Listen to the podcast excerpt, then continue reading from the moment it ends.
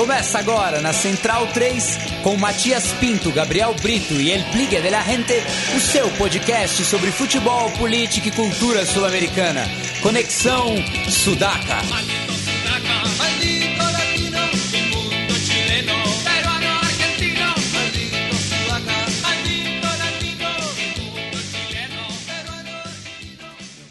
Buenas ouvintes da Central 3, está começando mais um Conexão Sudaca, ocupando e resistindo na sua placa de áudio. Meu nome é Matias Pinto e, como sempre, estou ao lado dos meus companheiros de batalha. Minha diagonal esquerda está ele, Felipe Domingues, El Biglia de la Rente. Tudo bom, Biglia? Salve, Matias. Boa noite. Boa noite a todos os centralinos. E um prazer aqui voltar às dependências do, da Central 3. Vamos que vamos. E na minha diagonal direita está ele, Gabriel Brito, o guerrilheiro da informação e papai da Ana Cecília. Tudo bom, Gabri? Tudo bem, Matias? Sempre um prazer estar aqui nos estúdios Mané Garrincha, né? A nova instalação da Central 3, firme e forte, com a conexão Sudaca sempre sintonizada. Bem, e na ausência de Maurício Brum, que está do outro lado da cordilheira, para falar do Grêmio, campeão da Recopa, a gente chamou outra pessoa que fazia parte do impedimento e também veste as três cores. No caso, é a jornalista Cris Charão, que voltou a São Paulo. Tudo bom, Cris? Tudo bem, Matias, tudo bem? Pessoal aqui Central, da Central 3, aos, aos ouvintes do Conexão Sudaca, a gente vai tentar fazer essa ponte São Paulo-Porto Alegre e o resto da América do Sul. E Cris, conta pra gente como é, é, deixar Porto Alegre agora numa das melhores fases do, do Grêmio, na melhor fase do Grêmio no século XXI. Pois é, eu já. De fato, a única coisa que eu realmente estou sentindo saudade de Porto Alegre nesse momento é das comemorações na Guete. Tive que perder essa semana, né? Porque de resto, infelizmente, meu estado e a minha cidade estão dando um mau exemplo, na verdade, do que significa é, ser austero com o povo e generoso com as elites. É, e falando propriamente disso, né, queria que você é, comentasse um pouco como está a situação ali é, dos funcionários públicos do, do Estado, né, e principalmente da Fundação Piratini, da qual você era é, concursada. É, eu fui jornalista da TVE a TV pública né, do, do, Rio Grande do Sul nos últimos quatro anos, né, os anos que eu morei, agora que eu voltei a morar em Porto Alegre. E passamos nesses últimos três anos, desde a, o início da gestão Sartori, por ataques tremendos. Uh, primeiro, a autonomia mesmo da TV e da rádio, né, da FM Cultura. É, enfim, um modelo que se repete, por exemplo, também na TV Brasil, né, na EBC de interferência política direta. Embora, enfim, nosso modelo de TV e rádio pública não seja o ideal e a gente tem uma história, na verdade, de resistência por parte dos funcionários né, dessas emissoras, justamente para tentar garantir o caráter público delas. E agora, no, último ano, né, no final de 2016, o Sartori e a sua turma ah, aprovaram a extinção, na verdade, de várias fundações públicas, uh, entre elas a Fundação Piratini, que é quem administra até o momento, né, pelo menos ainda essa semana, a TVA e FM Cultura. Né, uh, um processo que, na verdade, deve uh, se encerrar de fato agora nos próximos meses com, na verdade, uma, como uma imensa falácia, na verdade, né? Porque a ideia por trás da extinção das fundações era a ideia da modernização do Estado, da diminuição dos gastos, enfim. Mas na verdade, na verdade, o governo Sartori, assim como, enfim, os seus comparsas do, em Brasília e também nossos amigos aqui em São Paulo também não querem abrir mão, na verdade, nem da TV e nem da rádio. Porque, se for pensar bem, eles estão trocando, na verdade, hoje, trocando os funcionários uh, concursados que vão ser transferidos ou demitidos nos próximos meses uh, por uh, empresas terceirizadas, né? Para fazer a programação. E vão manter a rádio e a TV no ar, porque, se você for pensar bem, rádio e TV é uma grande moeda de troca. Né? É, o PMDB e a sua é, sua característica fisiológica, né? Precisa, na verdade, fazer muito favor para o prefeitinho da, da, do município pequeno do interior, para o vereador fulano de tal. E a gente já viu isso acontecer nos últimos anos e vai ver acontecer muito mais esse, uso, na verdade, essa troca do meia hora de entrevista aqui no programa, né, em troca de um apoio lá na frente, enfim, e é isso que a gente vê acontecer, infelizmente é, tudo que a gente, o mínimo que a gente conseguiu avançar, na verdade, na construção de, de um sistema público de comunicação no Brasil foi solapado pelo golpe, assim como outros vários direitos, né, nossos. Inclusive o de ir e vir, como a gente está vendo a cada vez ficar pior. Hoje eu já fiquei chocada com a imagem do, dos militares fazendo foto Sim. das pessoas que entram e saem das favelas no Rio de Janeiro, né? Começou então com isso, né? Acho que a gente não pode esquecer que tudo isso faz parte de um processo, né? Começa tirando ali o direito da gente se ver e se ouvir numa rádio, numa TV pública e termina sim com o, com o exército na porta da casa das pessoas, é, perguntando quem é você, onde é que você vai. É, só para vamos continuar estendendo essa conversa, né, para além do jornalismo e discutindo a, a sociedade que nós estamos caminhando para ser, né? Se é que a gente já não era isso e estava escondida no armário. É, primeiro que aqui em São Paulo teve um processo bem similar na TV Cultura nos últimos anos de desmonte seguido de aparelhamento com essa mesma cascata da vamos modernizar a TV, evitar gastos desnecessários, mas na verdade você está botando todos os seus todas essas cabeças que te interessam colocar para pautar a TV pública e consequentemente a discussão pública na direção do seu da sua corrente política, dos seus interesses, do seu do seu grupo de poder e assim por diante. Mas como é, mudando, ficando não ficando um pouco além do jornalismo também, é, a gente acabou de sair do carnaval, né? Que aqui em São Paulo foi uma loucura, assim, de, por vários aspectos, assim, não cabe nem num programa como o nosso falar do que foi o carnaval em São Paulo, em, em todas as nuances que teve, mas outra coisa que chamou a atenção, queria que, e a gente não tem a menor ideia do que é, do como, de como é o carnaval em Porto Alegre, mas é que o Marquesani fez uma propaganda eleitoral ao lado dos das escolas é, porto-alegrenses, ou não sei se só apenas porto-alegrenses ou de outras cidades do carnaval, mas o carnaval morreu em Porto Alegre, ao, ao que consta aqui para o leigo que nunca prestou atenção no carnaval porto-alegrense.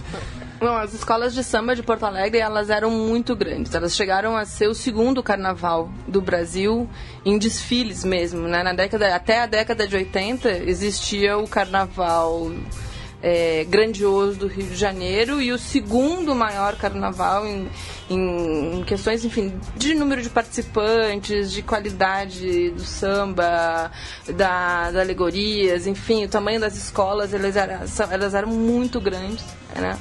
Era em Porto Alegre. Depois veio esse investimento aqui no Carnaval de São Paulo, por razões que a gente também pode até imaginar, enfim, né, um, um investimento da Globo, enfim, para fazer, fazer esse carnaval crescer. É... Agora, o que aconteceu lá em Porto Alegre com o carnaval agora foi muito triste, porque não sei se os nossos ouvintes estão ligados, mas o desfile das escolas de samba de Porto Alegre já no ano passado foi adiado. Ele não aconteceu no carnaval, ele aconteceu no final de março, né?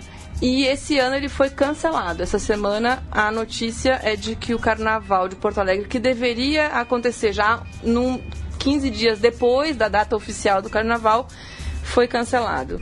É, isso porque a prefeitura retirou, na verdade, vários uh, incentivos à, à, organização das escolas. Já era um processo já anterior também de é, se tirou o desfile que acontecia no centro da cidade para um lugar absurdamente distante. Era como se você colocasse é, o desfile das escolas de samba dentro do aeroporto de Guarulhos, assim.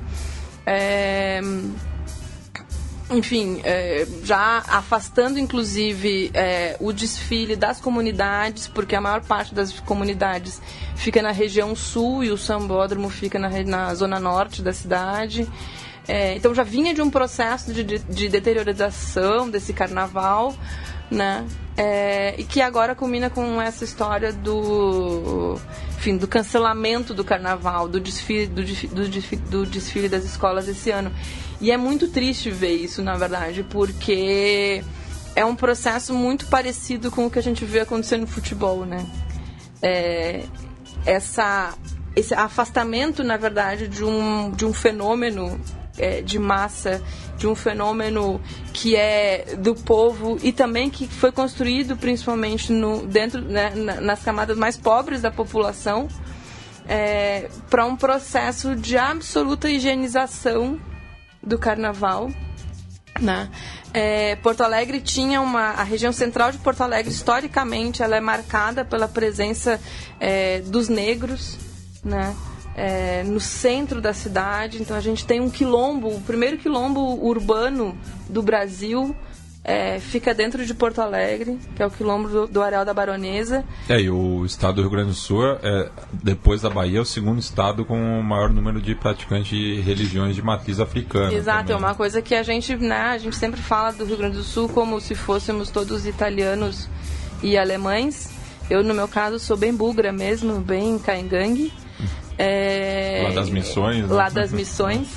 E. Enfim, e muita gente é, esquece, na verdade, dessa relação muito forte, na verdade, da cultura e do, e do povo africano com o Rio Grande do Sul.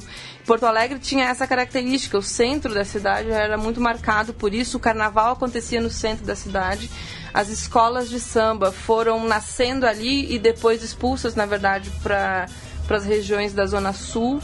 É, mas o, o, carnaval continuava acontecendo ali, os desfiles as escolas eram ali. E aos poucos foram sendo, foi acontecendo isso. E, os, e, na verdade, esse fenômeno que a gente viu aqui do crescimento dos blocos de carnaval, e eu diria, sem é, não me excluindo do fenômeno, né, os blocos de classe média branca, né, é, tomarem conta desse espaço novamente, assim. Agora o que acontece na verdade é que o nosso, o nosso, o nosso próprio prefeito Marquesan, preposto do MBL na prefeitura de Porto Alegre, é, ele tem um total desapreço, na verdade, pela, pela cultura popular, né? E isso ficou muito claro, na verdade, com inclusive as declarações que ele deu agora nos últimos dias, né? É, de que é basicamente a ideia dele é que se o carnaval não se paga não tem como acontecer né? Então a ideia de que de um estado que de um estado enfim de uma prefeitura que não garante na verdade o direito das várias das várias camadas das, dos diferentes grupos da população se, se manifestarem né? E eu enfim fiz um paralelo com o futebol porque me parece muito claro isso também né? A diferença entre é, a elitização do, do a, a, tentativa de elitização do carnaval em Porto Alegre passa pelo assassinato das escolas de samba que era que ainda são o lugar onde a população mais pobre, onde a população das vilas, onde a população negra ainda expressa o seu carnaval. Né? Bem, Cris, falando do, do Grêmio propriamente, é, eu, eu fiz essa pergunta para o Brum e vou repetir para você também. Eu, eu queria que você comentasse qual foi o ponto de inflexão é, desse Grêmio, é, não só do Renato, né, também considerando o, o trabalho do, do Roger anteriormente, mas é, a, aonde que, que a, a torcida do Grêmio viu é, o, o, começo assim do, de, de, de todas essas conquistas, né? Começa da, da Copa do Brasil, Libertadores e agora da Recopa. Eu, eu, confesso que eu não sei qual é a opinião do Brum, a não ser a fé completa que ele tem num ser humano chamado Marcelo Groi. Mas é, a minha impressão é de que uh, existe, existe uma questão em, uh, em campo que eu acho que começou com, com o Roger embora. É, a estratégia do Renato ela não repita necessariamente dentro de campo que o, o que o Roger implementou ali, mas eu acho que a, a, a, a, aposta do Grêmio no Roger, a aposta do Grêmio num processo uh, de é, construção de um time no médio prazo, né? Na, a aposta na base, enfim, uma questão de, de embora eu não goste muito dessa ideia, eu acho um tantinho neoliberal faz, uhum. falar em gestão, Mas, enfim, o, o fato de ter se, uh, se voltado para uma gestão não só é, financeira, mas para uma gestão de um projeto de futebol, assim, é, eu acho que esse é um ponto de inflexão. Tanto que quando o, quando o Roger saiu, a gente ficou viúvo por alguns meses, assim, e mesmo a, a nossa classificação naquelas oitavas de final da Copa do Brasil, né? É, aquilo, que foi o primeiro jogo praticamente do Renato, é, tinha sua mística, né? Ali a gente ainda duvidava, na verdade, do que fosse acontecer depois, porque aquela defesa do Groi podia ser a mística ou podia ser o início de um trabalho que a gente viu acontecer depois. Né? Mas eu acho que principalmente o que tem, é, que se, se viu no Grêmio hoje foi uma reorganização ali em função da ideia de que uh, o futebol não precisa ser é, não precisa ser espetaculoso assim né eu não preciso na verdade viver é, na gestão do futebol de manchete de jornal. Trouxe fulano de tal, gastou não sei quantos milhões, né? Eu acho que essa ideia, ela está por trás da construção de um time que hoje é feito é, da base, né? Começando pelo goleiro, né? É, e que hoje tem pelo menos quatro jogadores é, possíveis de serem, inclusive, é, de irem para uma Copa do Mundo. Isso sem contar o quinto que não é brasileiro, que é Sim. o Walter Kahneman, né? Então, quase a metade do time do Grêmio hoje são de jogadores que há dois anos ou três anos, ninguém jamais imaginaria que poderiam estar na, na situação de serem considerados os melhores do Brasil, os melhores da América. Né? E hoje eu posso dizer isso. É, acho que muito por um trabalho é, de paciência, na verdade, na gestão.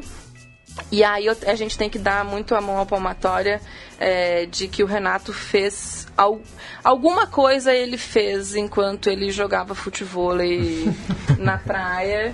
E, enfim, eu sou testemunha e, aliás, o Renato, pessoalmente, ele é um grande traidor.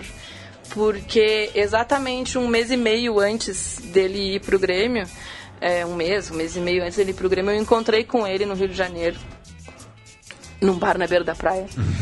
e, e perguntei para ele assim: então, Renato, quando é que tu vai para Porto Alegre e tal? Porque eu, é, junto com outros colegas jornalistas e publicitários lá, a gente tem um blog que é o Grêmio Libertador.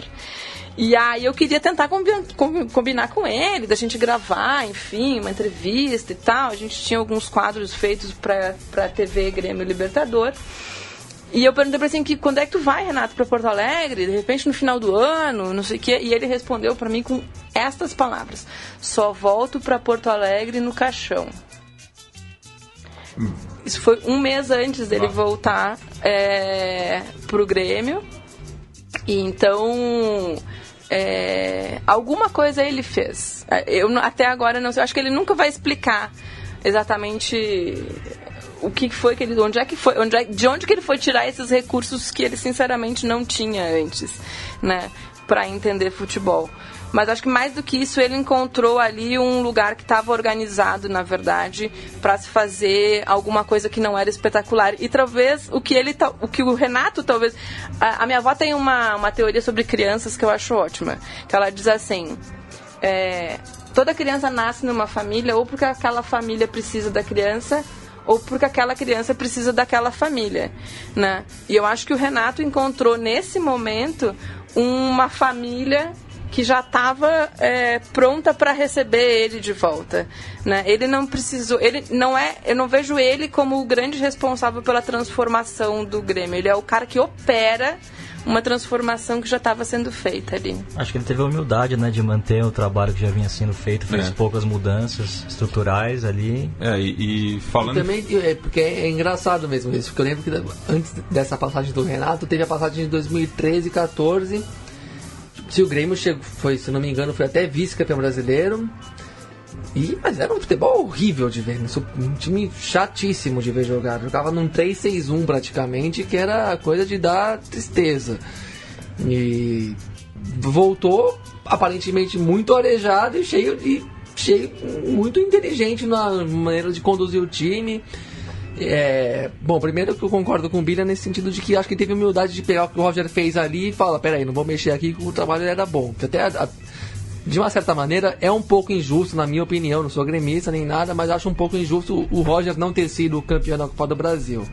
Não da Libertadores, que aí já é outro ano, mas o Brasil muda rápido. O Roger tem parte naquele título da Copa do Brasil. Segundo que, fazendo um paralelo com o que é o Corinthians atual, né, que tem um método, vamos dizer assim, né, que parece que muda o técnico, mas não muda nada no jeito de jogar do time.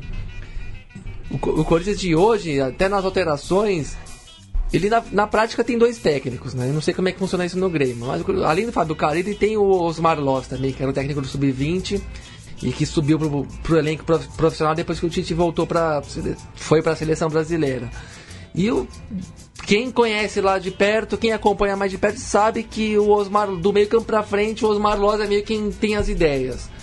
O cara, ele anteriormente era o técnico da, da defesa, né? Com o Tite e tal, ele é um treinador muito de defesa. E o é, treino é do um Corinthians. conceito estadunidense aí do Corinthians. Mas o, e, e, e, o treino do Corinthians hoje é, ainda é um pouco assim. O cara ele fica mais tempo com, com, com a defesa do time e o Osmar Loz não, não abertamente é o técnico do ataque, não tem muito isso. Mas ele é o cara que tem essa visão de jogo mais ofensiva e se soma com o Carilli no, no, trabalho, claro que no final das contas o grande responsável é o Carilli, mas tem uma outra mão invisível ali ajudando a, a pensar jogo e a modificar o time nas horas que é importante, né? Porque se você for ver as, as alterações do, do Carilli sempre são ofensivas. Por mais que Corinthians seja um time mais ou menos feio de ver jogar, mas as alterações não são retranqueiras. É, metódicas, são metódicas, né? E geralmente busca o ataque. Aí você vê que tem uma comissão técnica que tem outras ideias que acrescentam ao trabalho do técnico. Não sei como é que é no Grêmio, mas o Renato Gaúcho realmente ele é um técnico diferente do que, que ele foi. Para o nome dele é Renato Portaluppi. É, aqui aqui no Sudeste é difícil falar Portaluppi. É. Mas o Renato, de todo modo, essa passagem do Grêmio para a passagem anterior que ele teve pelo Grêmio é muito diferente. E chama atenção como o Grêmio joga bem mesmo, né? Como o Grêmio joga de um, time que foi, acho que unânime, o time mais legal de ver jogar em 2017 foi o Grêmio. Mesmo para quem mora no Sudeste, no Rio, São Paulo, que acompanha mais e vê menos os times do resto do Brasil, do, do, de, às vezes de Minas Gerais, Rio Grande do Sul, nem falar do Nordeste. Mas acho que foi unânime que o Grêmio foi o time mais legal de ver jogar em 2017, né? E, bom, claro, né? Economicamente é difícil manter, perde jogador, vende Pedro Rocha, vende não sei quem, vai, vai, vai perder o Arthur já já. É difícil, mas é um time que joga um futebol bem bacana. É, o Grêmio perdeu, na verdade. Perdeu o Pedro Rocha ali na metade do ano, na virada né, do ano, na janela do ano passado. E a gente se ressentiu muito, assim, na verdade. Eu acho que até o momento mesmo tendo, sendo, mesmo tendo sido campeão da Libertadores e mesmo é, agora campeão da Recopa, eu acho que o, o Renato ainda não conseguiu uh, substituir de fato né, o, o Pedro Rocha é, como, digamos assim, como um, a estabilidade do time já não é mais a mesma, uhum. né? Não, não, não na questão dos resultados, na questão de, da maneira como joga futebol, né? Então, é, é sempre a gente, é, por exemplo, toda vez que levanta a placa de substituição na arena, a gente sente calafrios, porque tu não sabe exatamente como é que o, que o time vai se postar em campo de novo, assim. É, um dos desesperos nas últimas etapas da Libertadores ali era com, a, com o Fernandinho e o, e o Everton, ou o Fernandinho e o Ramiro, né? É, era sempre a ideia de que eles estavam no lugar errado. O Fernandinho ocupava o lado errado do campo, jogava o Everton pro lado. Né, o Everton joga pela esquerda, mas o Everton aparecia pela direita. Enfim, a gente nunca sabia muito bem o que era muito estável antes com o Pedro Rocha. Mas enfim, saindo da ideia das questões estratégicas. Porque eu imagino assim, o, o, o, Grêmio tem muito essa coisa, uh, a presença do Alexandre Mendes, né? Que é o assistente técnico. É, e que muita gente, eu não sou também de acompanhar as internas, as internas interníssimas do clube, mas muita gente reputa a, a estratégia de jogo do Grêmio a, ao, ao Alexandre, que seria o cara mais matemático, digamos assim, da, da equipe. É, e, e o Renato, longe de ser o que todo mundo repete, repete, repete, né? Como o famoso. É, é enfim, psicólogo do ah, grupo, boleirão, assim, o boleirão. eu, é, percebe, né? A gente brinca lá. No Grêmio Libertador a gente criou. A gente tinha uns, uns, um vídeo que era assim. Era veja é, imagens que provam que Renato é apenas um, é, apenas um incentivador. E aí é uma sequência de jogadas, obviamente que ela é ainda com o Pedro Rocha, mas era uma sequência de jogadas que eram todas as jogadas eram absolutamente iguais. Todas as jogadas eram a, marcava pressão na defesa, alguém do meio-campo pegava a bola normalmente o Maicon ou o Arthur, enfim, é, saía com alguém mais na frente, o Pedro Rocha entrava na diagonal, ou chutava ou cruzava. A, a jogada era absolutamente igual. Era como se, enfim, era, uh, né, era um, uma peça de balé, assim, tipo, tava sempre todo mundo no mesmo lugar jogando. E, e eu acho que tem muito, tem muito disso, tem muito também dessa dessa desse equilíbrio entre um cara que é muito matemático assim que é muito consegue muito visualizar o, o, o time o xadrez, o xadrez campo, do campo que eu acredito que seja o Alexandre Mendes, e um outro cara que sabe como tratar a bola e que sabe é, dizer pro. Né, se você for olhar o Renato hoje, diferente talvez do que ele era em outros momentos, assim, ele fica na beira do campo, não tem uma jogada em que ele não diga, vai para lá, vem para cá, em que ele não tá.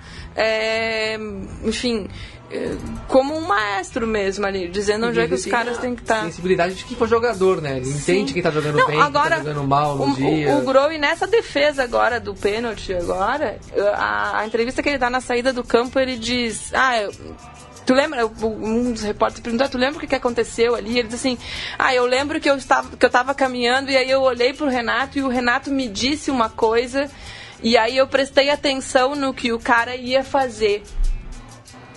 Ou seja, o Renato consegue dizer pro goleiro o que, que o cara que tá indo bater o pênalti vai fazer. Sabe? Tipo, isso é muito. E isso tem, é. E tem a cena dele com o Jael, né? Ele ficou louco com o Jael o segundo tempo inteiro.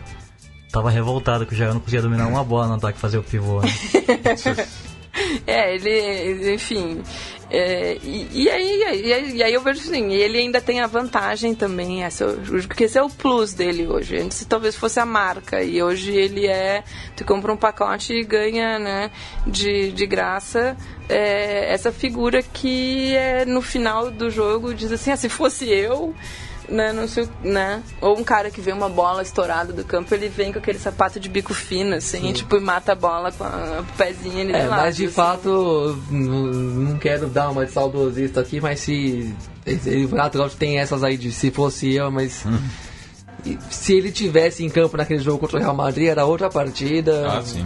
Cada aquela papagaia de achar que, que ele, achar que ele tava sendo um, um fanfarrão de se comparar ao Cristiano Ronaldo. Para, se, se ele tivesse em campo, o jogo era, era outra história. Porque apesar do Grêmio. Não tem nem comparação que o que ele jogava de bola com o que o Grêmio. com, com o que faltou ali de talento para furar um bloqueio, furar uma dificuldade ali que ele sabia fazer isso. Até porque jogou um futebol numa época que o jogador tinha que ser individualmente mais mais capaz de resolver as coisas e tal, né? É, basta ver as atuações dele contra o Penharol e o Hamburgo, né? É, pelo...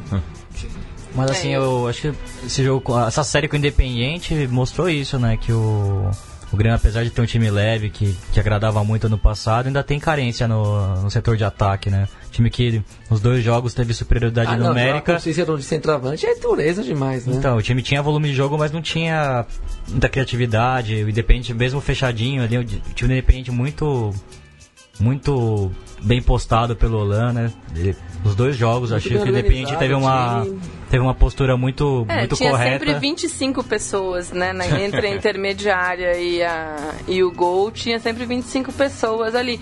E aí, assim, e aí, é, tanto no jogo com o Real Madrid, que não teve essa marcação tão. que é diferente, né? O, o estilo de marcação, mas uma marcação também muito efetiva, assim. Na verdade, nesse jogo do Real Madrid, o Real Madrid se defendeu melhor do que atacou, na verdade, que é o. né?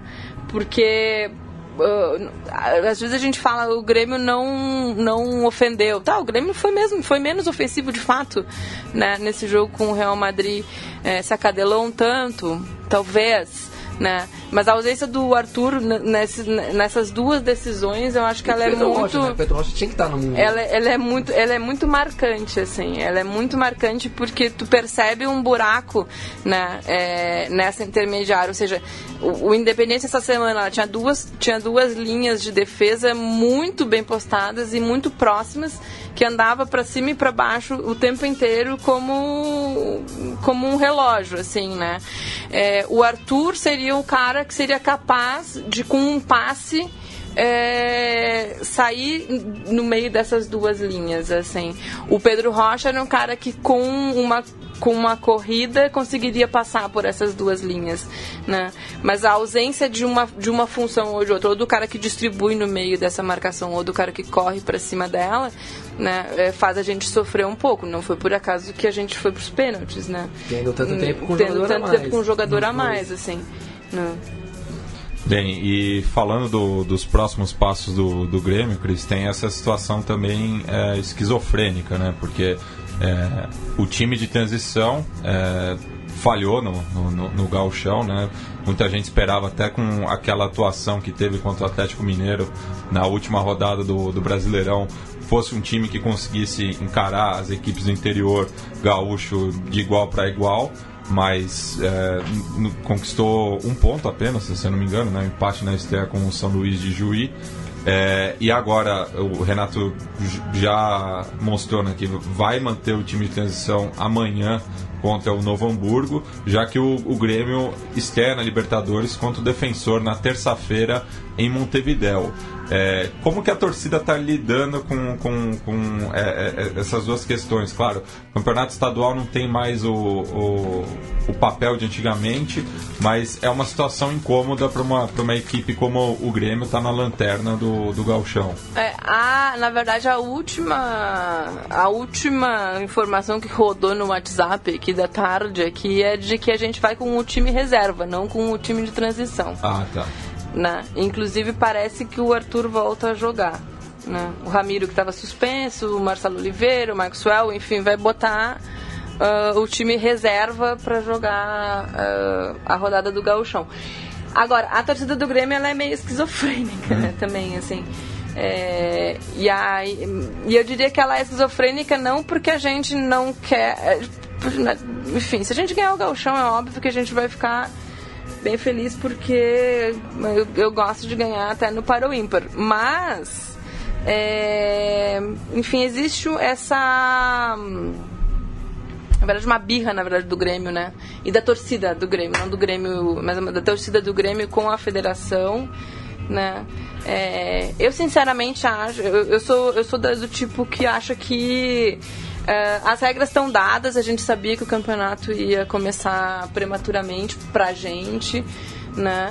É, e que a gente que time de transição não é um time não é um time pronto né então era um risco se corre enfim Ahn, não acredito não acredito que a gente vá ser rebaixado mas e também não espero espero na verdade que a gente também não apele para nenhum tipo de, de favorecimento para que isso não aconteça É, mas a torcida do Grêmio ela tá ela tá um pouco acho que é, essa defesa do Marcelo Groi ali no último pênalti ela nos aliviou na verdade do peso de achar que esses, esses primeiros meses iam ser totalmente perdidos, assim.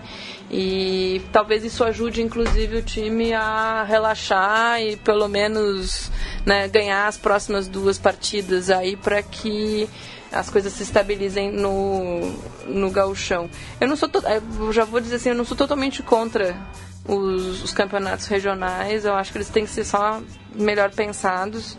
Né? É, afinal, nós somos, nós somos um país do tamanho da Europa e, e desdenhar, na verdade, o que acontece na, na, nas diferentes regiões, nos, nos, diferentes estados, é desdenhar um pouco do que. É, do, do, de onde nasce o nosso futebol, assim. É, acho só que isso só precisa ser repensado, na verdade, não, não sei se pela questão do calendário, mas pra, pela própria questão da importância na gestão dos clubes. Por exemplo, o fato de a Recopa, a final da Recopa, não ter passado na TV aberta no Rio Grande do Sul na quarta-feira, porque por contrato tu tem que passar um jogo do Gauchão é, ou um jogo da Libertadores, é, diz muito sobre o fato de, de esses campeonatos ganharem uma importância, na verdade, financeira é, maior do que talvez eles tenham que ter do ponto de vista do futebol, né? Então, do ponto de vista do futebol, acho que são, são campeonatos importantes, mas que perdem, enfim, perdem a sua função aí quando são colocados é, numa função administrativa muito maior do que eles tinham que ter. Eu não tô com medo do rebaixamento, não. Assim, acho que se for para jogar o ano que vem. A é, divisão acesso. A divisão de acesso joga. Enfim, ninguém morre. A gente já passou por isso no brasileiro algumas vezes. e. E é isso. E... E, e, assim, eu, né, lembrando a todos que tatuagem a gente não consegue tirar. Então, quem tem o Grêmio tatuado no braço não vai, não vai poder apagar a tatuagem por causa do rebaixamento no galchão. É, e lembrando que o, o, Grêmio joga amanhã, né, contra o Novo Hamburgo, o atual campeão, mas que é o primeiro time fora da, da zona de rebaixamento, é, na Arena às 19 horas. E depois tem mais dois confrontos diretos antes do, do Grenal, né? Joga com o Juventude em Caxias e recebe o São Paulo de Rio Grande é, no, no, no, no, sábado e na quarta-feira. É, e falando da, da estreia da, na Libertadores, né? O, esse duelo com, com o defensor, e até a gente estava comentando em off, assim, claro, não existe grupo fácil na Libertadores, mas olhando é, principalmente para o grupo do, dos demais brasileiros, pode dizer que o, o, o Grêmio está com um caminho mais tranquilo é, para a classificação às oitavas de final. Eu acho que o que a gente viu na Recopa, assim, dá uma certa tranquilidade do, do, do pelo menos desse, dessa primeira fase. E aí eu lembro um pouco do que aconteceu o ano passado também. O, o, o, grupo do Grêmio era, era o grupo mais fácil também, dentre todos os da Libertadores. Assim, a gente teve jogos que foram tranquilos, a gente perdeu, uh, né? Empatou também uh, jogos que poderiam, enfim, ter tido outra outro destino, mas eu acho que o que mais importante de lembrar em relação ao ano passado, que é o que nos preocupa também agora, porque o Arthur ainda não jogou esse ano, né? A gente trocou, uh, a gente não tem lateral. É, o Léo Moura, né? É, é, Léo Moura Amor, eu te amo e tal, respeito os teus cabelos brancos, assim como os meus, mas assim, a gente viu no começo desse jogo da Recopa, né, desse, nessa final agora na quarta-feira, é, que ele não tem a mínima condição mais de correr, correr o campo inteiro para ser um lateral que apoia e, e, e, e foi, defende. E foi até substituído pelo Paulo Miranda. Grande ídolo de Matias. Né? Enfim, a gente ainda não tem um lateral, o Maxwell cumpriu ali uma função que eu achei que cumpriu muito bem, na verdade, né, pelo, por aquele lado no segundo tempo. É, enfim, a gente não. Enfim, vai, o time vai mudar. Na verdade, a grande vantagem de ser um, um, grupo mais fácil, como foi o ano passado, foi fazer a mesma coisa que aconteceu ano passado. Se a gente for olhar os jogos do Grêmio na Libertadores, o Grêmio só repetiu a estrutura do time a partir das quartas de final. Né? Antes disso, todos os jogos tinha. O, o, Grêmio jogou com o Douglas, jogou com o Arthur, jogou com o Ramiro no, naquela função, jogou com o Léo Moura naquela função de meio campo. É, a única coisa estável no Grêmio era Marcelo Grou e Kahneman e Jeromel, né? Enfim, cada um, né? Marcelo Grou sentado no trono e cada um à direita, um à esquerda, né?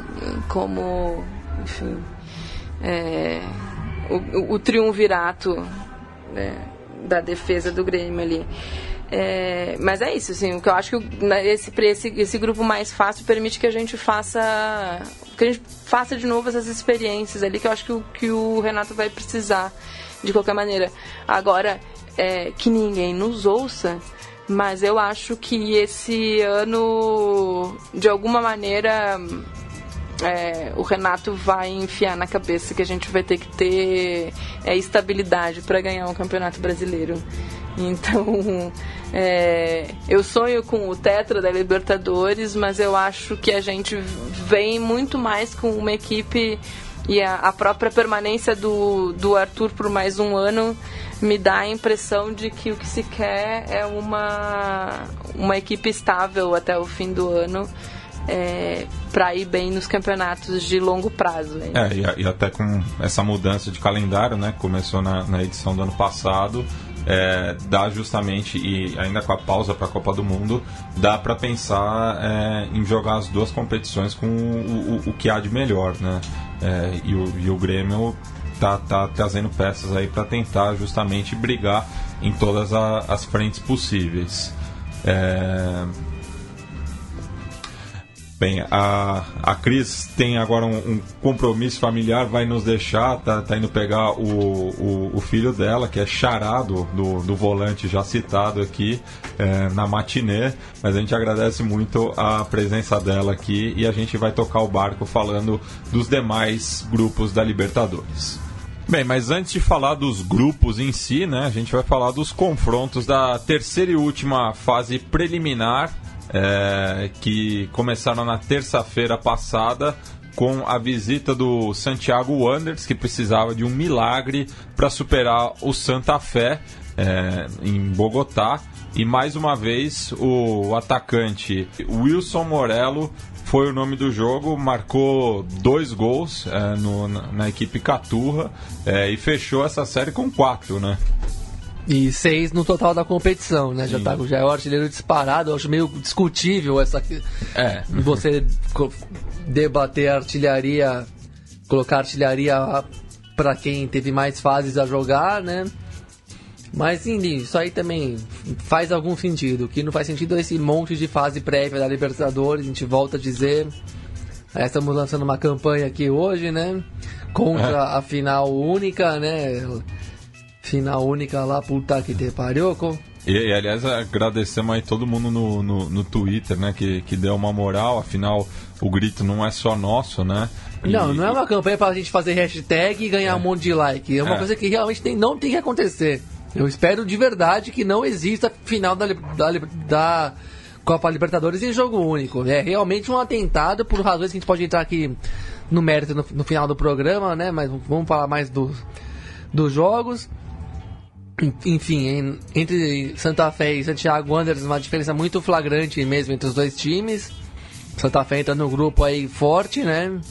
Contra Flamengo, River e Emelec, um grupo bem duro para todo mundo, que promete bons jogos. E por um lado você vê que não é tão atrativa essa fase, essa fase da, do campeonato que os estádios não encheram tanto assim. Claro que algumas torcidas que têm menos chances de ver seu time na, na competição vão prestigiar um pouco mais, mas você vê que times que estão mais acostumados a frequentar as Copas continentais, não, como o Santa Fé e o Júnior Barranquilla, não encheram tanto o estádio, não. E dentro de campo, reiterando, e para finalizar esse confronto, vitória muito tranquila do Santa Fé, que tem poucos resquícios daquele time campeão da Copa Sul-Americana de 2015. Tem bons jogadores, o Wilson Morello é um cara que eu tô conhecendo agora, mas tem seis gols, né? Pode ter que. Olho nele, né? Olho nele. Tem o Parroy, tem mais um ou outro aí interessante. Claro que não é mais aquela base, mas tem um time bem dinâmico. E. Esqueci o nome do ponta de um, de um dos pontos também, não só o Parroy, mas o, O Plata? o Plata aí fez um ótimo jogo, infernizou por, por todos os lados do campo. E, enfim, é um time que vai competir aí, não sei se de igual para igual, mas que vai dar trabalho para qualquer um no grupo que vai entrar, que, é um grupo que vai ser bom de acompanhar também. E curiosamente o, o Morello, antes de, de pro- voltar para o Santa Fé, né, ele jogava justamente no arquirrival do Santiago Wanderers, o Everton de Vina del Mar. É, mas não teve uma passagem muito feliz lá na, na equipe ruleteira. É, passamos para quarta-feira, é, quando tivemos tanto o confronto no Grand Parque Central é, entre o Nacional e o Banfield, de arbitragem polêmica de Sandro Merahit, mais uma vez, é, e também a. da- da- Daí eu, eu não sei de quem é maior o papelão, né? Se do Vasco, que jogou uma, uma diferença de quatro gols na privada, ou do Jorge Wilstermann, que conseguiu é, o empate né? no, no, no- no saldo qualificado, mas depois, jogando de local, mais acostumado à atitude, não conseguiu se impor na- nas penalidades. Ah, sobre. Vou comentar mais o Vasco.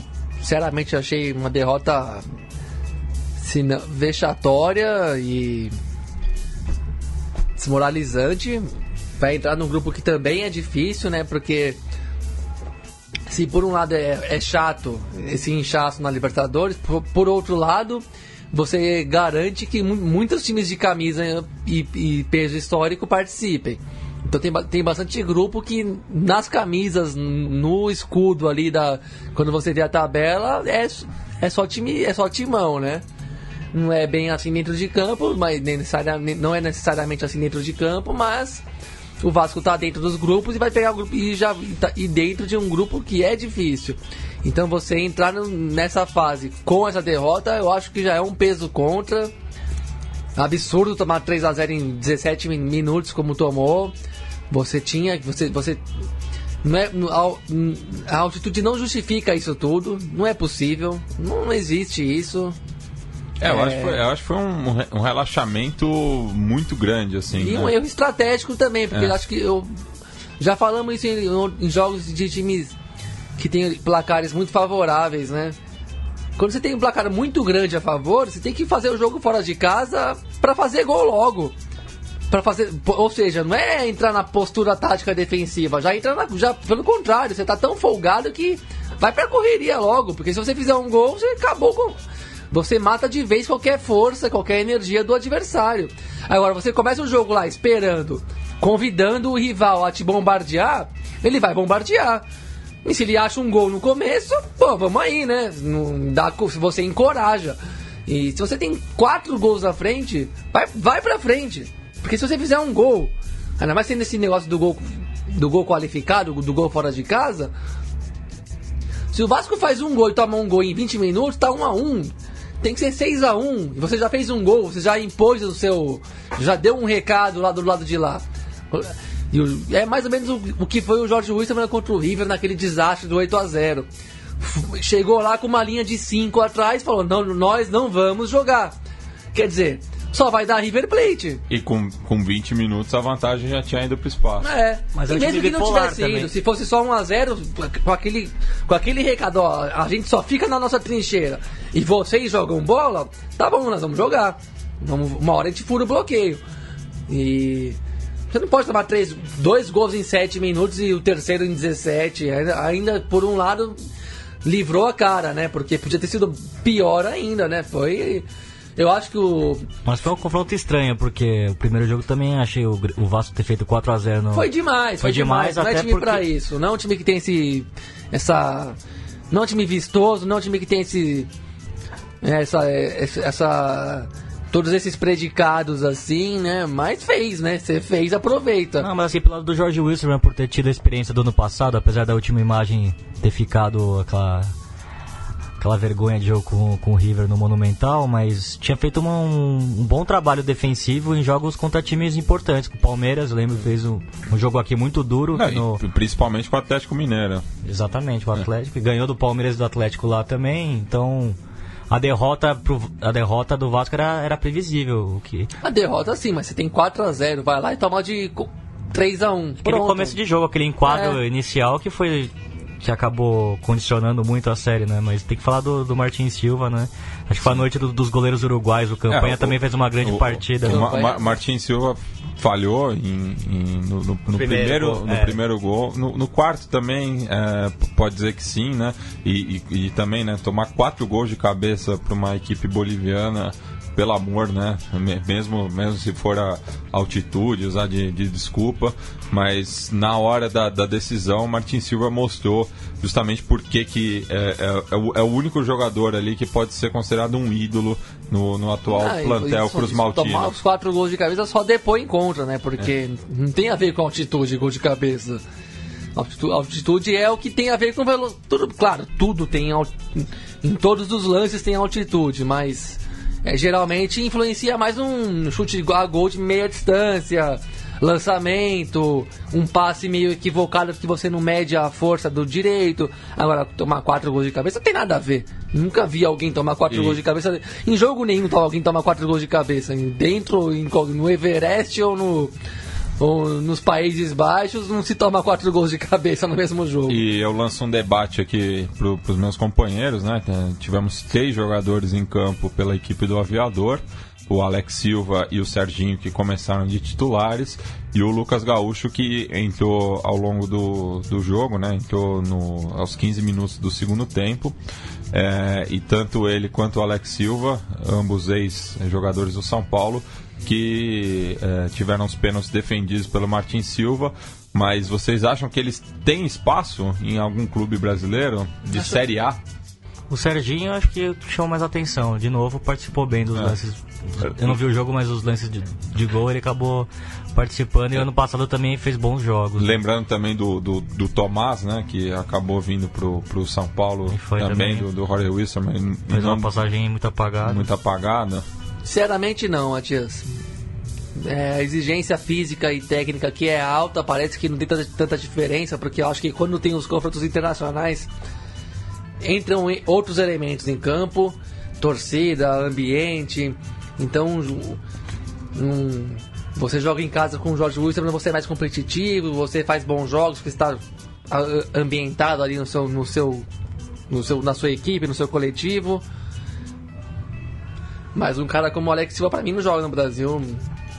Não aguenta a correria que é, porque eu não. Primeiro que eu acho que tem que desmistificar um pouco esse negócio de que o baixo nível do Campeonato Brasileiro, sempre naquela ilusão de que na Europa os campeonatos são fantásticos tecnicamente e não são. Na Europa tem oito times, dez times que são realmente muito bons, o resto é normal, é totalmente normal, comum, nada de atraente. O, Campeonato Brasileiro ele fica atrás de um ou dois da Europa, no máximo. Então, acho que o Alex Silva mal joga uma Série B no Brasil, sinceramente. Joga no Wisterman porque no contexto boliviano ele se enquadra bem e quando você ganha uma moral no, no, campeonato, no seu campeonato local e tem um fator casa bom, você consegue bater de frente em alguns momentos contra times de fora. Mas Jogar um, no, no, Brasil Série A e Série B também, incluindo a Série B, eu acho que não é brincadeira não. É tem que ter caixa mesmo, tem que ter uma pegada um pouco um pouco acima, sim, porque é muito jogo, é muita quarta e domingo, é muita correria. A concorrência é maior, né? O Brasil todo ano tem inúmeros jogadores de 20 anos, 21, 22 anos que estão correndo a milhão aí pelos times médios e pequenos lutando por um lugar ao sol. Eu acho que aqui é muito disputado mesmo, ainda que seja que não tenha a beleza de antigamente, mas em termos de disputa e intensidade, eu acho muito difícil. Eu acho que o, o, menos no, o nome menos conhecido aí é o que teria mais condições de competir no Brasil, que é o Serginho. Bem, e passamos agora para o confronto Rio Platense ali é, em Montevidéu.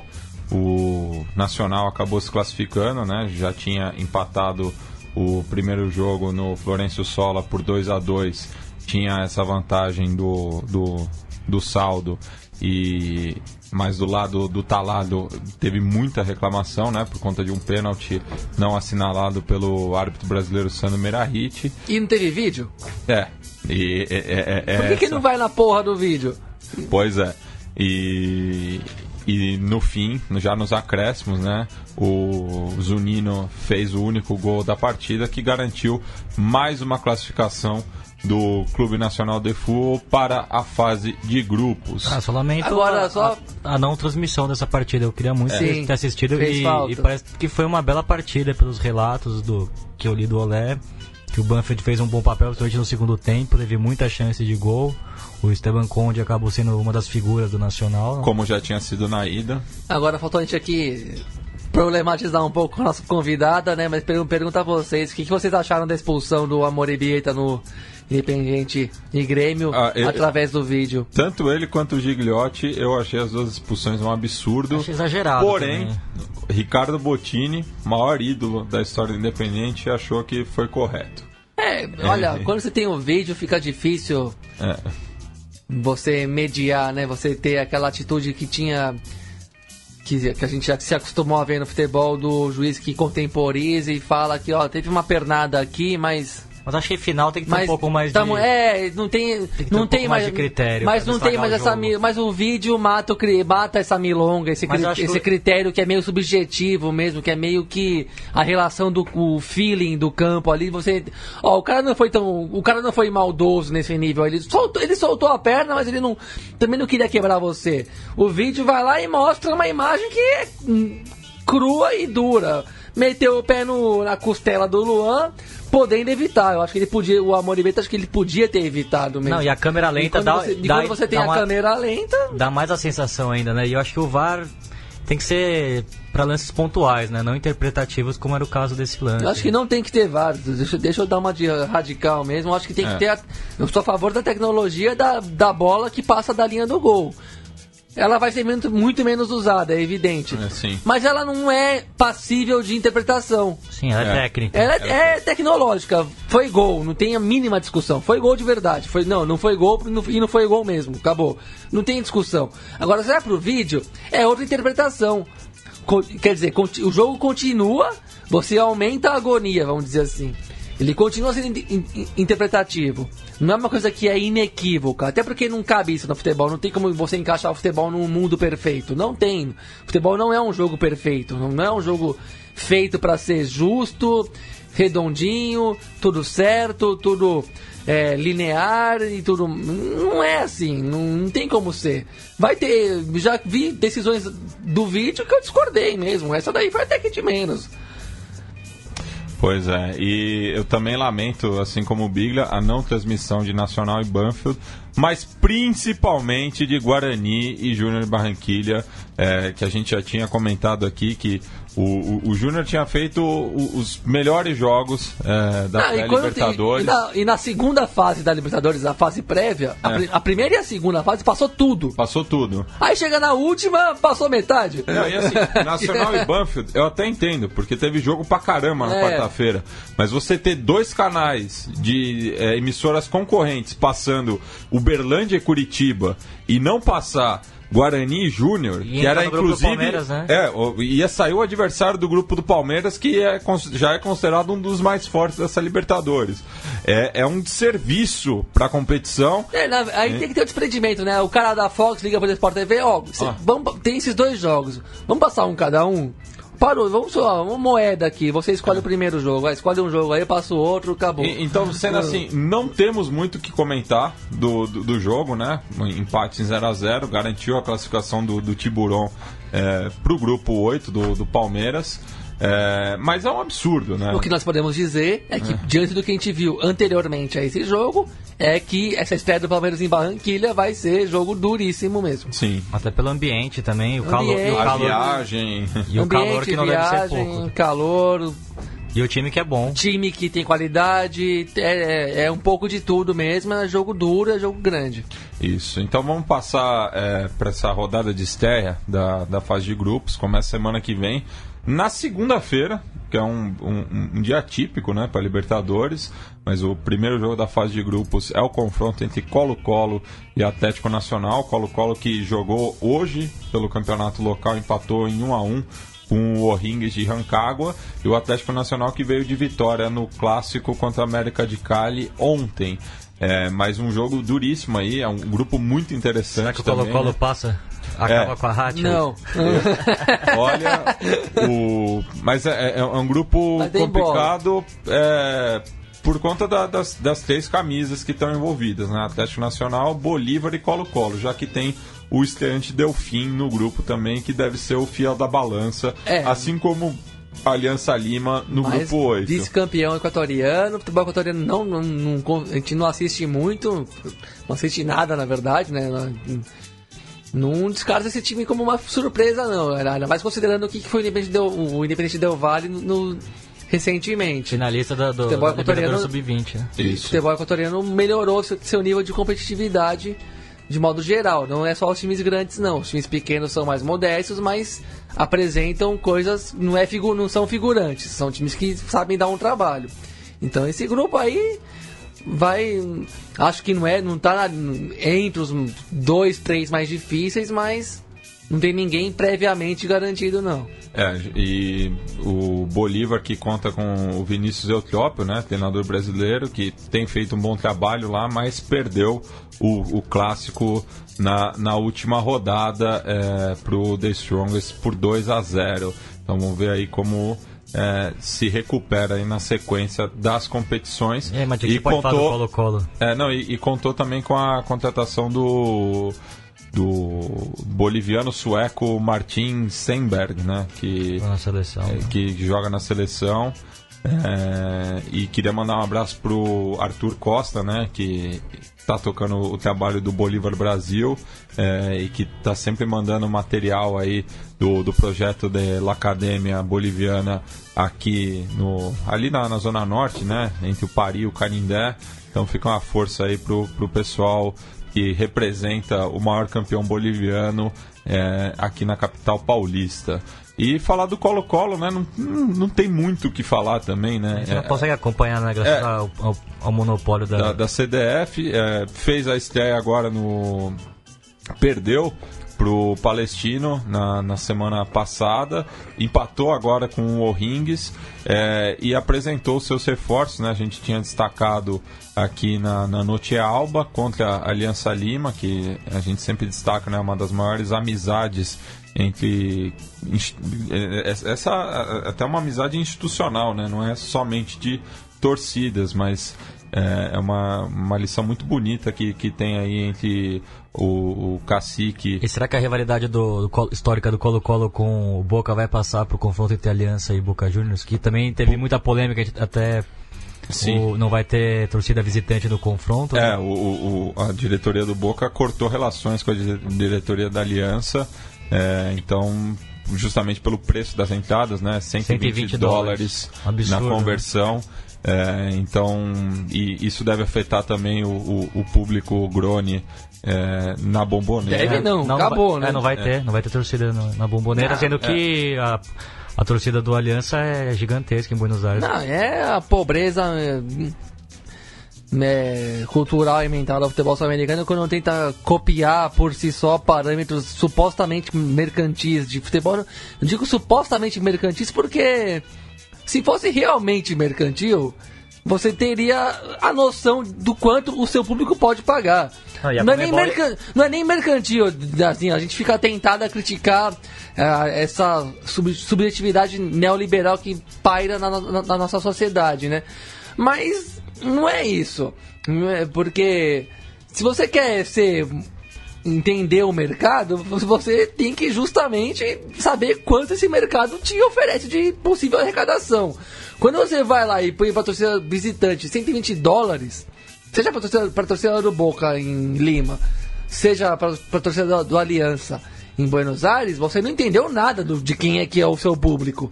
Você é um lunático mesmo, você não sabe nada do que acontece na realidade. Não, acho que tá dizendo que não quer, não quer a torcida. É a mesma coisa que falar que não tem torcida visitante. Pelo amor de Deus, 120 dólares. Quanto, quanto que isso vai dar na no, no, lo- no local? Em reais isso já daria quase 400, quatro, qua- Sim. quase 400 reais. Em pesos e, e soles dá quanto? Uma barbaridade. Dá 200, é...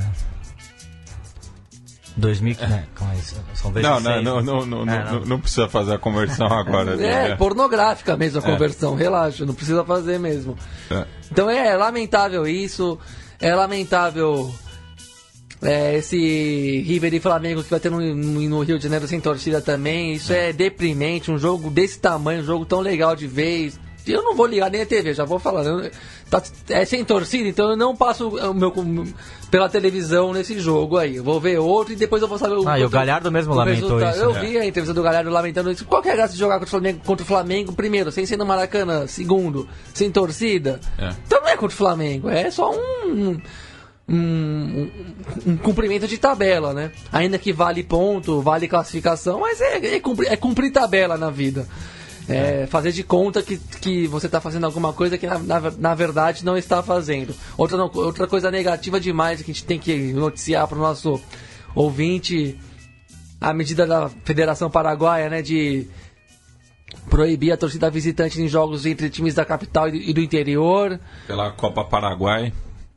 Não, não sei bem qual que foi a motivação dessa de- medida, É mas aquela briga que teve em, em Pedro Juan Cabaleiro, né? Entre Cerro e, e Olímpia, se não me engano. A gente Possivelmente. até mostrou aqui no, no Sim. final do ano passado. mas não justifica, né? Um jogo meio aleatório, meio fora de calendário até. Era jogo de pré-temporada. É, não- você vai lá e toma uma, uma medida que vale pelo, por toda a temporada e por todos os times aí que fazem rodar a bola no futebol local ali. Hum, Não tem sentido também, é, é uma preguiça na forma de gerir a coisa, né? Ah, tem briga, então já proíbe tudo que os caras não vão nem sair de casa.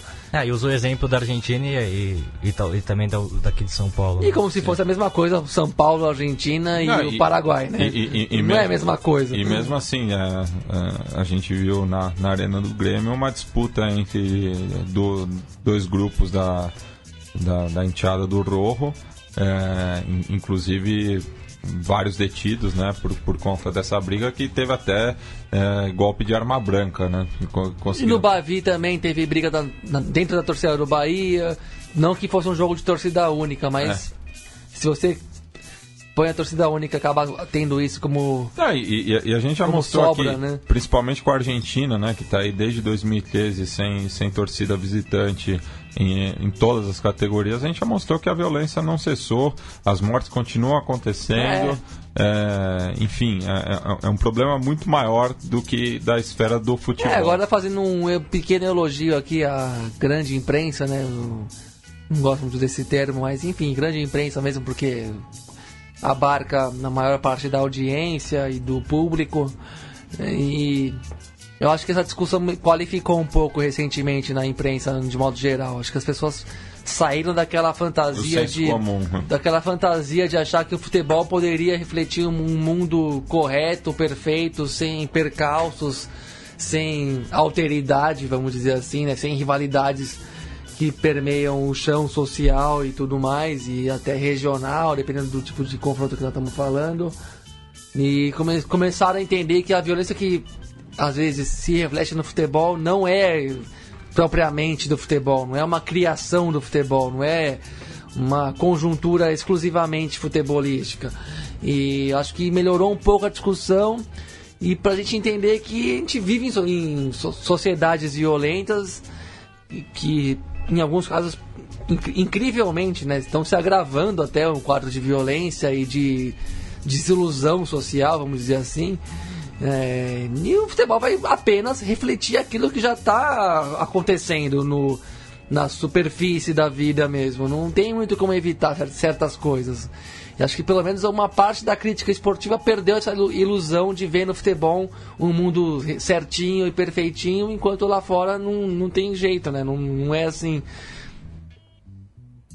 E, e- e só falando do, do, do Colo-Colo, Biglia, é, no, no jogo de hoje contra o O'Rings, tivemos três funebreiros em campo.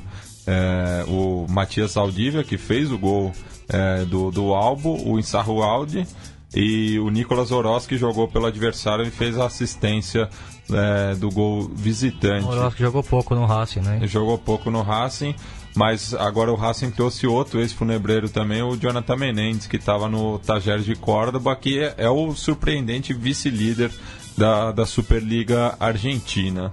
É, passando ainda pelos demais confrontos, é, no grupo 1, ambas, é, todas as equipes estreiam né, a, na terça-feira às 19h15. O Cerro Portenho visita o Monáguas no Monumental de Maturim, enquanto que o Defensor recebe o Grêmio no Luiz Franzini.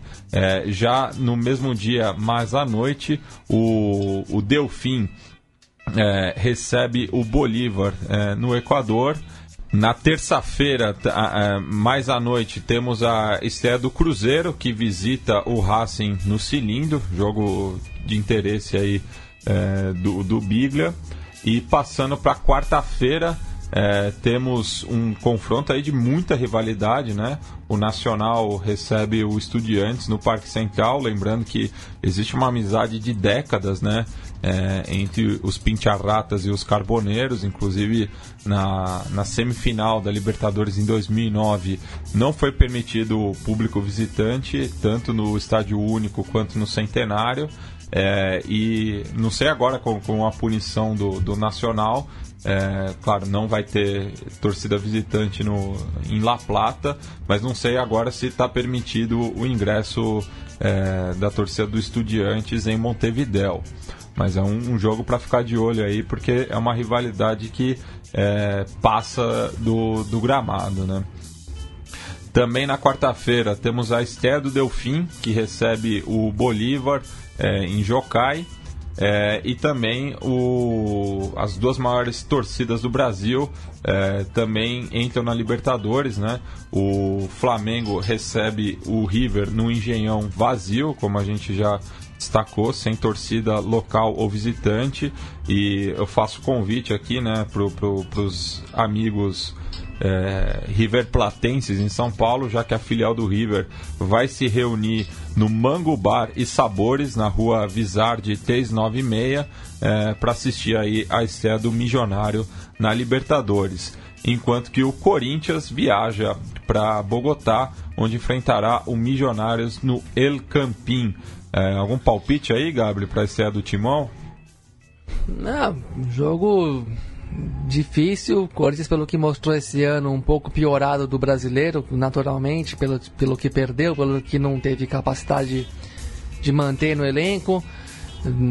É um, tem, vai ter problemas aí para se classificar nesse grupo de um modo geral. Então, esse jogo aí tá muito incógnito, não dá para ter muito otimismo não, até porque tem um nesse sábado tem Palmeiras e Corinthians no Itaquera e depois Santos e Corinthians na Vila Belmiro no, na sequência do, do, confronto contra o Milionários na Colômbia. Então, de semana difícil. De semana né? complicadíssima, né? Então o Corinthians vai chegar na Colômbia um, um pouco condicionado pelo que aconteceu nesse sábado posterior ao nosso programa aqui. De modo geral, se não fizer uma ótima fase de grupos, vai rodar. Porque tem dois times aí que são de camisa, são de peso e tem bons times que ganharam títulos importantes recentemente, o campeão colombiano e o campeão da Copa Sul-Americana. Tudo bem, o Corinthians se credencia como campeão brasileiro também, mas claramente piorou em relação ao último ano e não tem grandes alternativas mesmo. Não é que piorou, não dá nem para, na minha visão, não dá nem para criticar muito quem dirige o clube ou dirige o, o time dentro de campo não tô, teve eleição recente no, no Corinthians, mas eu não, eu não quis me referir a isso no comentário, tô falando do, do campo e da bola.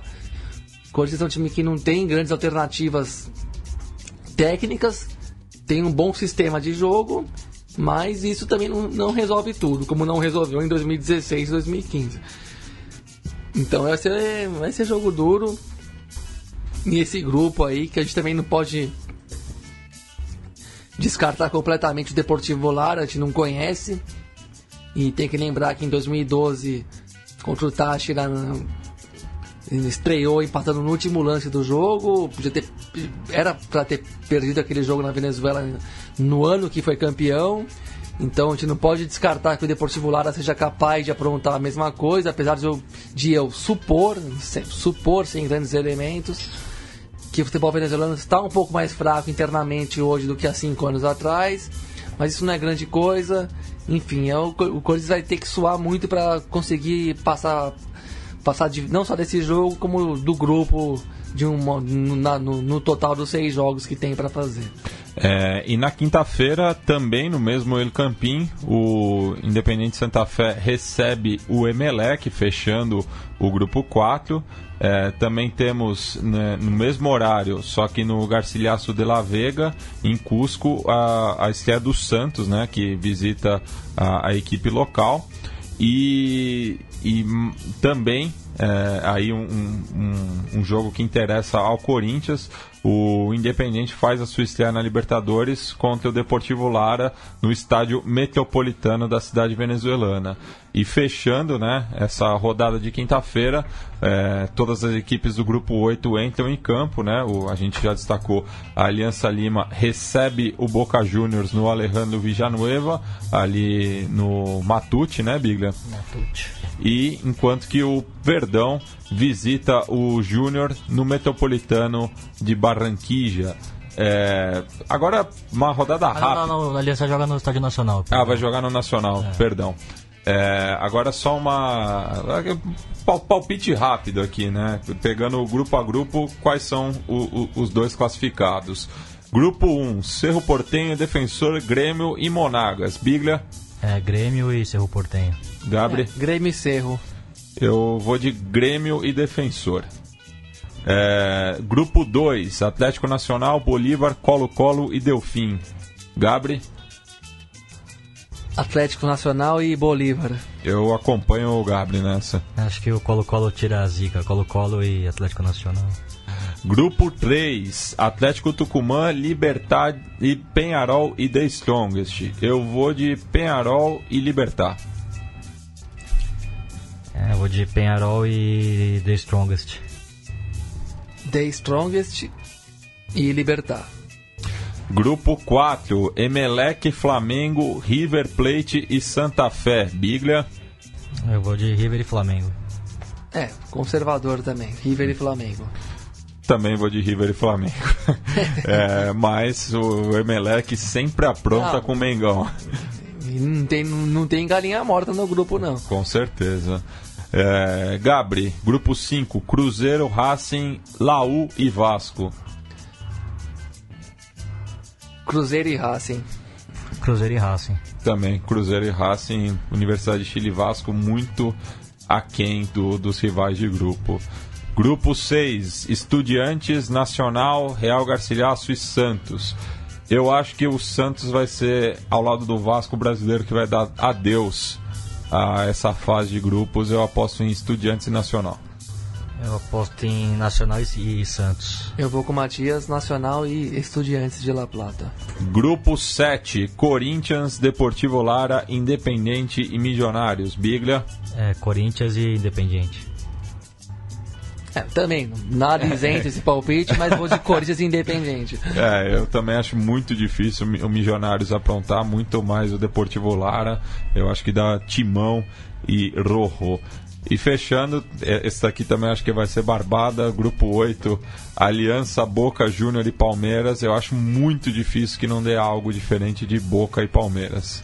Boca e Palmeiras, mas o Palmeiras tem que tomar muito cuidado, principalmente nesse primeiro confronto com o Júnior de Barranquilha. Porque... Ah, não, é. Também acho muito difícil. Vejo aí dois favoritos para a conquista do título no mesmo grupo.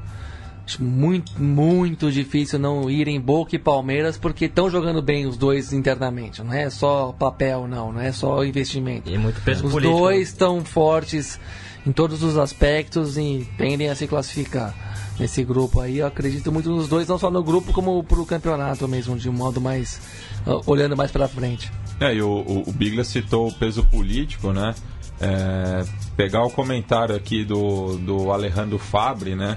É, grande jornalista, uma referência para mim, um dos maiores pesquisadores do, do, do futebol argentino. Quem ouve o, o som das torcidas é, sabe que eu sempre cito ele. Histórias negras do, do futebol argentino. Não só esse também, o Nascimento de uma Pasión, enfim, e houve uma, um debate muito grande na, na Argentina né, nas últimas semanas sobre justamente como o Boca está forte né, no, nos bastidores.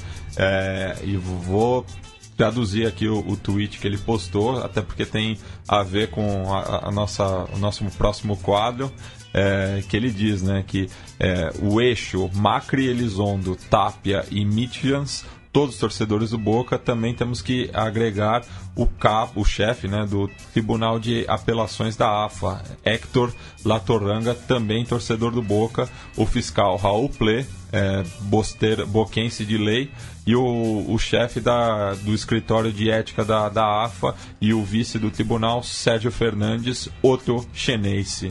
Então, é, isso também se transfere para a Comebol, certamente, né? O Boca vai vir com muito peso político, que, que já é histórico e agora acho que é mais forte do que nunca.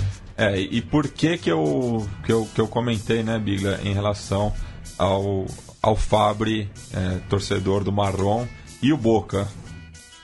É, 20 anos do, do 4 a 0 do Platense é, em La Bombonera. Foi o, grande, o último grande momento do Platense na primeira divisão.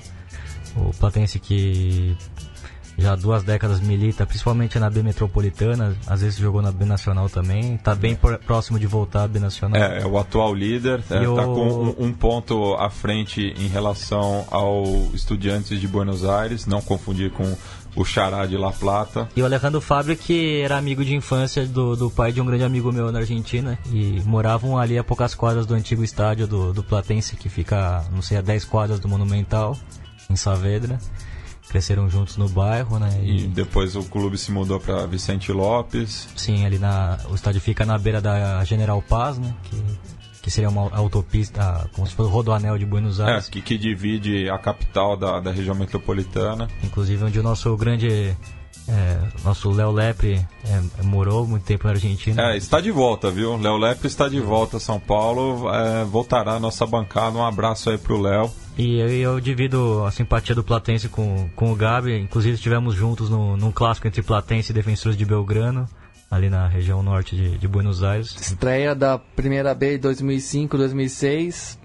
É que, ano do, do, do, centenário do Platense. Que, que, na verdade não é o, o clássico de fato, né, não, né? Do Platense. É... Existe uma rivalidade ali, né? Mas o... tem vários clássicos. Até né? geográfica é. mesmo. também. Argentinos. Argentinos. É. Historicamente o Argentinos, depois virou o Tigre, o rival do Platense, depois é. virou o, o Defensores de Belgrano por uma questão de inevitabilidade, né? Tem, porque tem... jogaram jogam muito na, na, mesma divisão e tão perto um do outro. Assim como o Colegiales também, Pô, que é. Tem vários. É, na Argentina, o futebol metropolitano argentino, na verdade, você não, raramente tem só um rival, né? É. Tem, tem, pode ter um principal, mas sempre vai ter mais uns 4, 5 ali por perto. E o Seconello também fez um texto só... referente ao Platense também, que eu gostei muito, contando a história do, do polaco Gogenetti, do seu primeiro. Do seu primeiro recente, seu primeiro palco, que é ali justamente na região norte de Buenos Aires, e é um texto que eu, recomendo muito para os ouvintes. E só para lembrar que nesse jogo que a gente foi ver, Platense 3, Defensores de Belgrano 0, temporada 2005-2006, centenário do Platense, Platense foi campeão na primeira B, jogou as... foi para B Nacional pela sua última vez, durou pouco e voltou para a primeira B. Inclusive sendo derrotado pelo Tigre no reducido, né?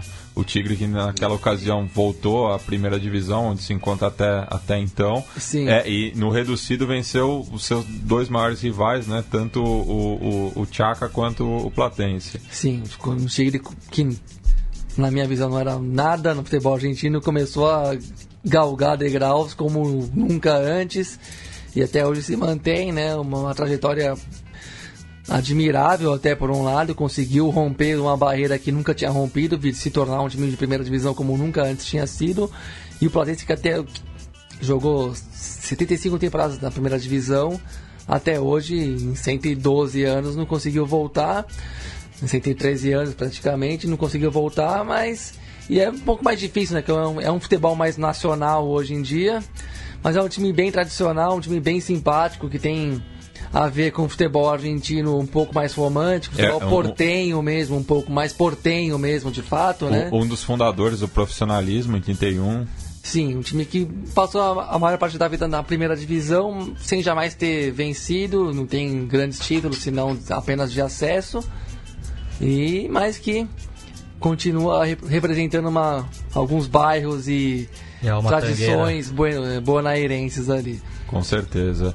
E então vamos aos gols daquela goleada histórica é, do Calamar sobre o Chenense em plena bomboneira.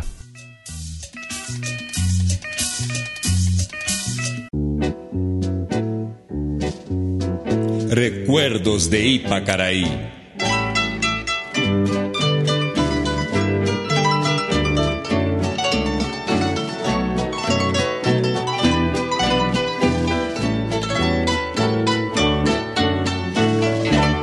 Una noche tibia nos conocimos junto al lago azul de Ipacaraí. Tú cantabas triste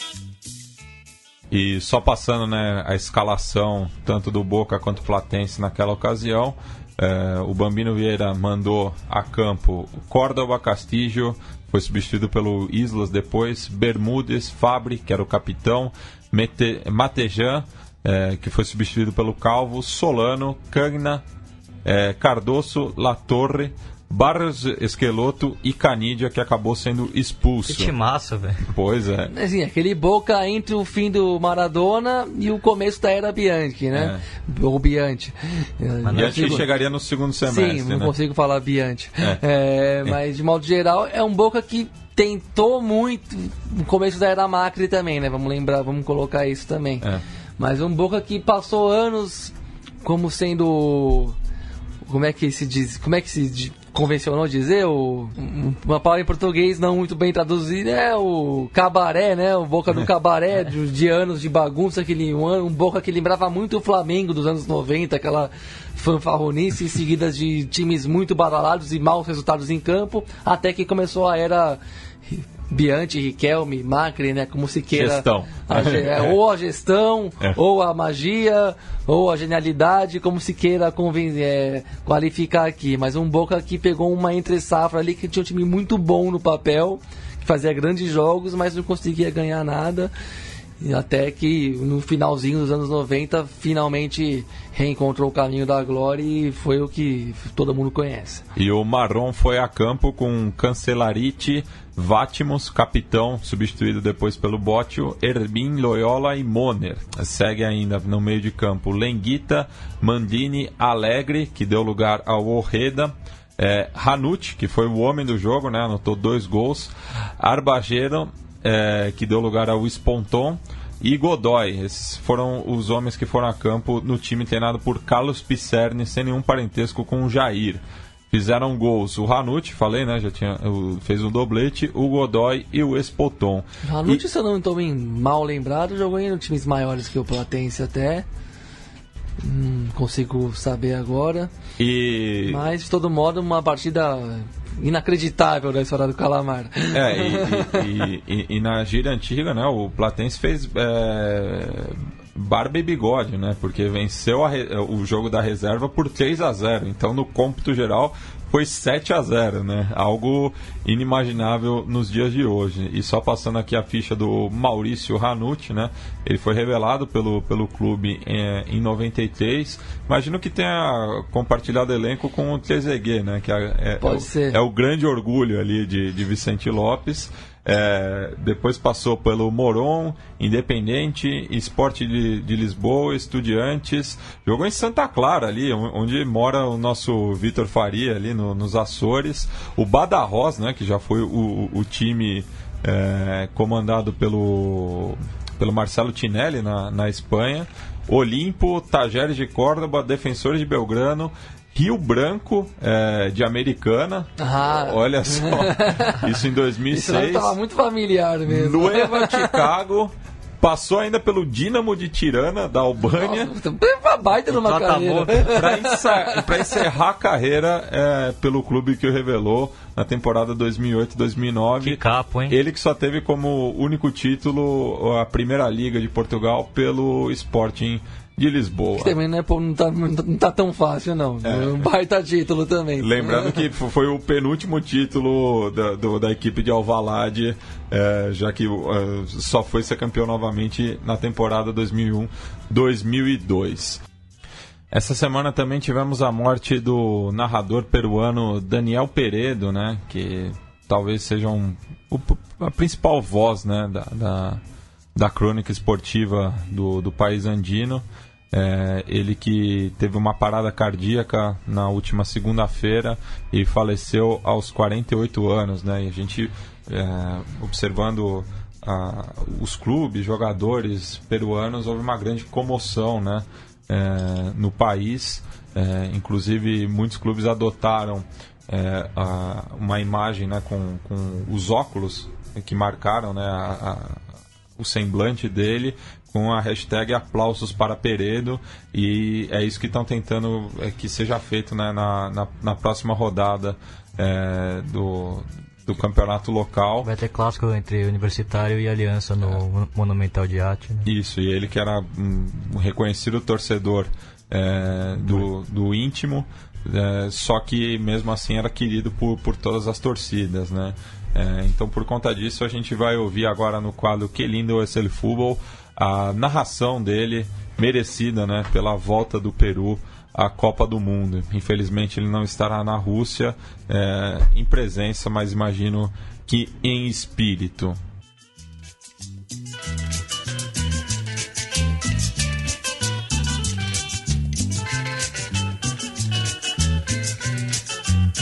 Ahí lo tiene Marabona, lo marcan dos, pisa la pelota Marabona, arranca por la derecha el genio del fútbol mundial. Y deja el tercero a tocar para Borruchaga siempre Marabona, genio, genio, genio,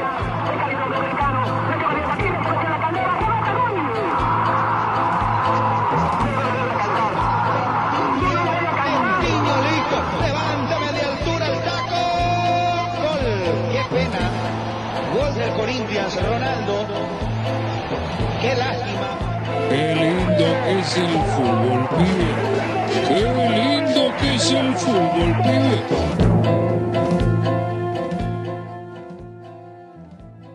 Va a flamear la bandera nacional, la roja y blanca en Rusia. Mira el banco de Perú, por Dios. Ya estamos. Mira el banco de Perú. Ya estamos. El banco de Perú está saltando. Ya estamos. El banco hay de festejo, Perú hay festejo, ya estamos, ya estamos. Ya está Perú en el Mundial. Gareca ha logrado llevar a Perú un Mundial con este grupo. Está cerca del final. Va a pitar Clemen Turpán, el árbitro francés. Se abraza el banco, la serenidad de Gareca se mantiene. Perú va a volver al Mundial. Que se abrace el país. Se abrazan los suplentes. Cueva llorando. Cueva llorando. Parecía imposible cuando Cuando empezó, claro. Estábamos en la segunda rueda y éramos octavos y estamos a segundos de ir al Mundial, Ramón. El balón largo que viene la va a buscar Alberto Rodríguez. Todavía tiene que disputar una con Wood. No la pudo sacar de una Rodríguez. Sin embargo, le queda la pelota a Yotun y comienza a pasar primero Trauco. Trauco para Flores. Flores de nuevo para Trauco. No pudo pasar el balón. Se acabó, se acabó. ¡Se acabó! Vuelve Perú a un Mundial, Ramón. Un Mundial después de 36 años. Ha ganado Perú, ha ganado 2 a 0. Es la locura en la cancha, es la locura en la tribuna. Volvemos un Mundial. Era posible, Ramón. Era hoy, no nos iba a aguantar Nueva Zelanda. Lloran los jugadores, se abrazan todos dentro de la cancha. La gente celebra en las tribunas. Vuelve Perú a un Mundial después de 36 años.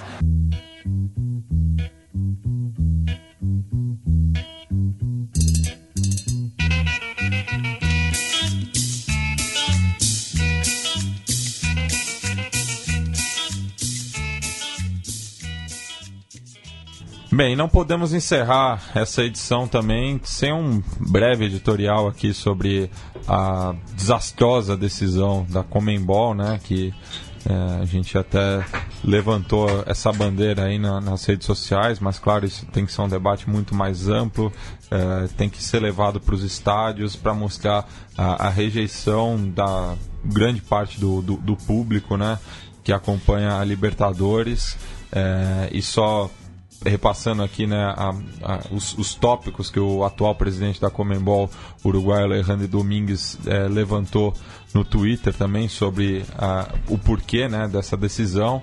Ele, ele comentou: eh, muito mais que um partido, eh, campo neutral por definir, eh, melhor organização, mais segurança, mais ingressos, no caso, eh, Renda. renda né, para os finalistas e mais desenvolvimento.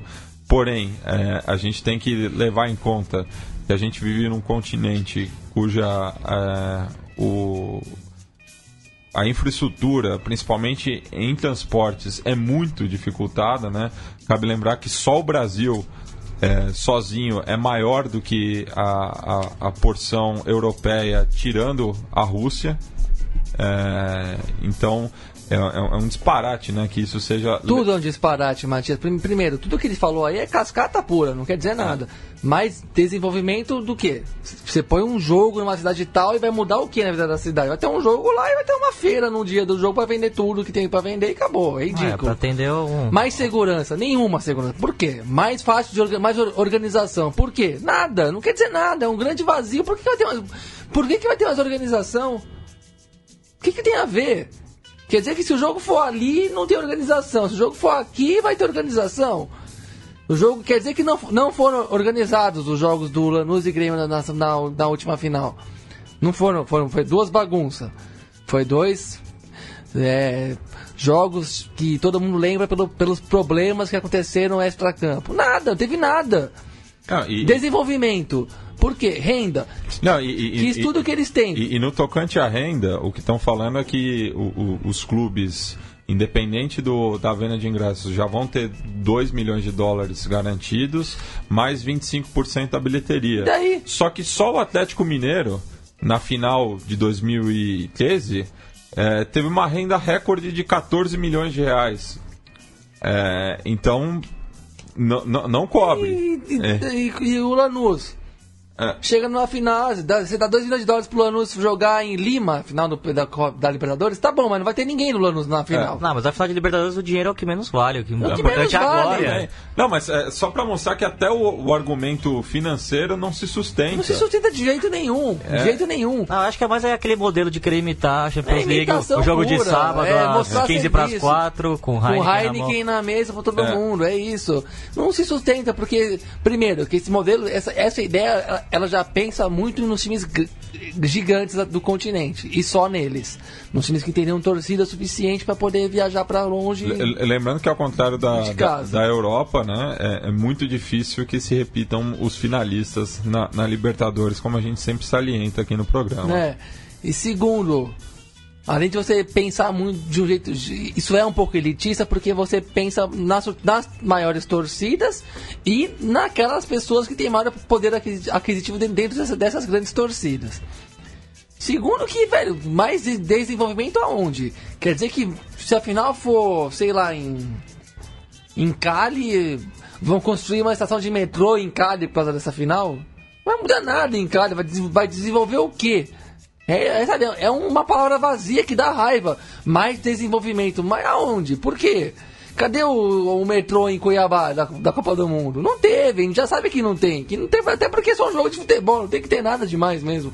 É, Acho que é pra atender também ao mundo corporativo. Vai ter um setor do estádio, uma boa parcela, como acontece na, na final da Champions League, pra, pra empresas que vão dar pros seus clientes, enfim. é, É aí que tá, os executivos e, e, e os mamadores do futebol vão estar lá gozando a vida, vão passar uma semana no resort, vão ter uma cerimônia de, de no hotel, vai ter coquetel disso, coquetel daquilo, papagaia com a imprensa.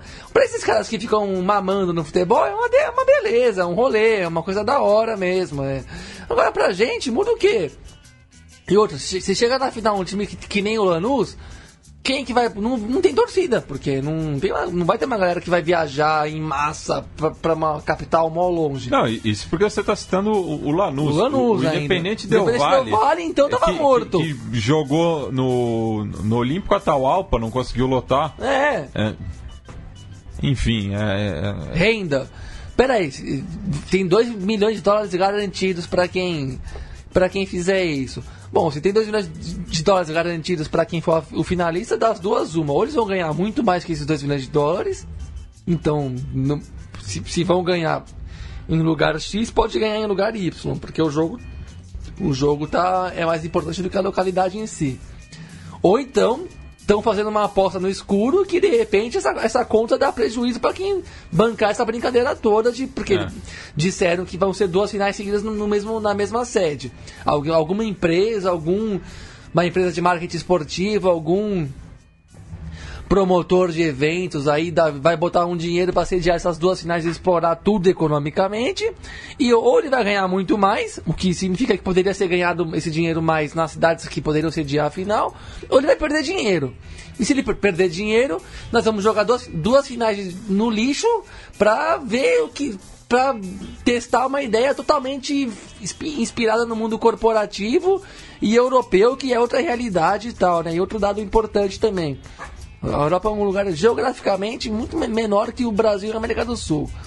E uma linha Das, tem uma linha de transporte muito mais ampla e moderna no sentido não no sentido futebol gente, mas no sentido de eficiência e de qualidade mesmo. É muito mais, mais fácil você se transportar de, pela Europa de trem ou avião e mais barato também, por, por, por mais absurdo que pareça, do que na América do Sul. E, e- e companhias aéreas low cost também, É. que, é, que é um- é, tá muito contrário da, da realidade que a gente vive aqui no Exato. Brasil. Por fim, mesmo essa coisa da Europa tem um lado ilusório, porque dos das 63 finais de Liga dos Campeões que já existiram, considerando a que vai ser esse ano, que se eu não me engano vai ser em Lisboa de novo, né? É, Não lembro. A, a ver. Não, não, tanto faz também. Mas de- dessas finais, 55 Kiev. Kiev. Tá bom, então agora vai mudar, vai variar um pouco. Mas dessas s- 63 finais, 55 foram num eixo menor da Europa. Da Europa, da Áustria pro, pra Europa Ocidental. Quer dizer, da Europa Central ali no comecinho, da Europa Central pro lado ocidental. Que é Reino Unido, Países Baixos, Portugal, Espanha, Itália, França e Alemanha. É, no- e no- Áustria. Nos últimos 15 anos eu lembro só da final em Istambul em 2005 e Moscou, em Que foi o 2008. que começou a variar um pouco, que, É. que começou a ir pro leste e pro, pra Eurásia e tudo mais. Mas isso é recente. É, historicamente, ela é, é uma Europa menor do que a Europa total que sediou essas finais e mais. Até por questões políticas, né? É, claro. E, e também de- de- nessas finais, quase nunca, acho que só cinco vezes, segundo o, o, o Moss Pereira, o Pedro Butini informou pra gente, só cinco dessas finais é, tiveram times de fora desses países que a gente citou aqui. De fora de Reino Unido, Áustria, Alemanha, França, Itália, Bélgica, Portugal, Espanha e tudo e Países Baixos. Até pela Guerra só Fria, cinco vezes. também- E não, e só cinco vezes tiveram times de fora de- desses países que chegaram na final. Ah, também. é. Entendeu? Então, é, essa Europa que nós estamos falando é, é uma Europa menor do que já é a Europa de modo geral. É uma, é uma Europa do centro ali da Áustria pro, pro ocidente europeu. Não é a Europa inteira. A Europa inteira não, pegou, não, não, não viu tantas finais assim. Eu lembro da. É, teve essa final em Istambul, te- teve, é, teve a final em Moscou, vai ter a final em Kiev. A, a primeira vez. Fora que- isso, eu não lembro a- de mais nada. A primeira vez que houve uma final é, fora da Europa Ocidental foi em 73, que foi em Belgrado. Belgrado teve final e. Depois, é, em 83, foi em Atenas.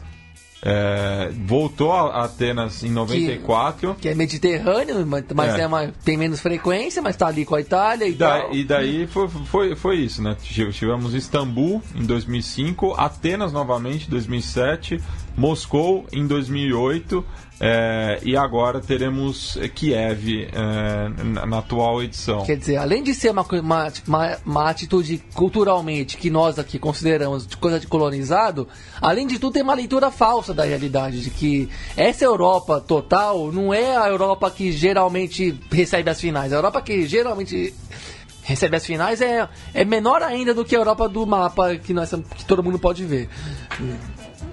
Então é ridículo mesmo, a gente tem que continuar nessa campanha e E- espero que e- possamos evitar, não nós aqui, mas espero que se evite mesmo essas finais em jogo único em cidades que não tem nada a ver com, a- com o ambiente das finais em si, porque outra vez, como bem observou o nosso amigo o Pedro Butini, tirando a Europa, todos os demais continentes têm as suas finais de campeonatos continentais em jogos de ida e volta. Só a Europa faz o jogo único.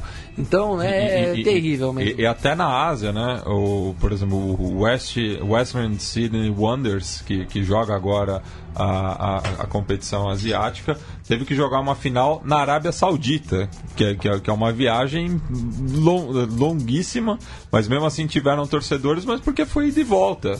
Porque é essa graça, né? É. É, acho que é a FA Cup que, que fomentou muito essa ideia de jogo único, por ter sempre aquela final em Wembley e, to- e todo aquele glamour. Mas é um outro contexto, né? Vale lembrar que o, a Libertadores teve algumas decisões em estádios é, neutros, né? te- a terceiras partidas. Já né? teve as terceiras partidas, mas e- e- isso, é uma outra questão. a- Até porque tinha a oportunidade do, do clube decidir para sua torcida.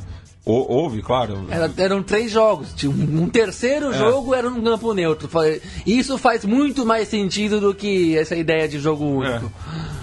Porque, e mesmo se você for ver, esses, tudo bem, outro, é outra época, mas esses, esses terceiros jogos não, não encheram tanto os É, o estádios. Santos foi campeão contra o Penharol no Monumental, o, o Com Flamengo 30, contra o 40 mil. Flamengo É. contra o Cobreloa em No Montevideo com 25, 30 mil. É. O Racing também foi campeão contra o Nacional em, Monte- Santiago. É, em Santiago. É, o, o- o- o impedimento é, listou né, a- a- todas a- a- as finais em- em- na, terceira, na, partida de desempate, né?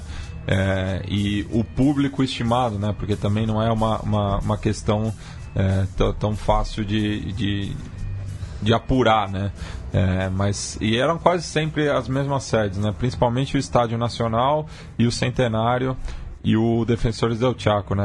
As únicas exceções a esses campos foi o Nacional de Lima em 71 na final entre Nacional e Estudiantes, o Nu- Monumental que o Bigla já citou em 62, mas tirante isso eram é, é, essas outras essas outras sedes, né? É, Assunção, é, Santiago e Montevidéu. Bem, Biglia, a gente vai voltar ali para o começo do, do século passado, né?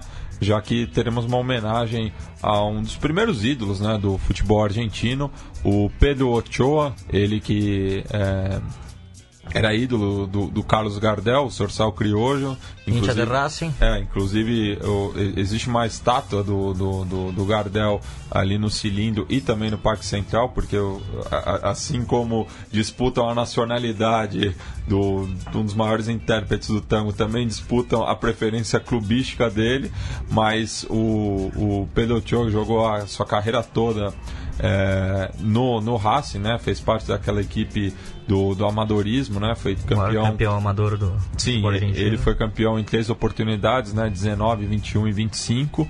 Pela Albiceleste, pela seleção, né? É, No caso, Argentina, ele foi campeão da Copa América em 27, disputado no Peru, assim como ganhou a medalha de prata é, nos Jogos Olímpicos de 28, disputados em Amsterdã.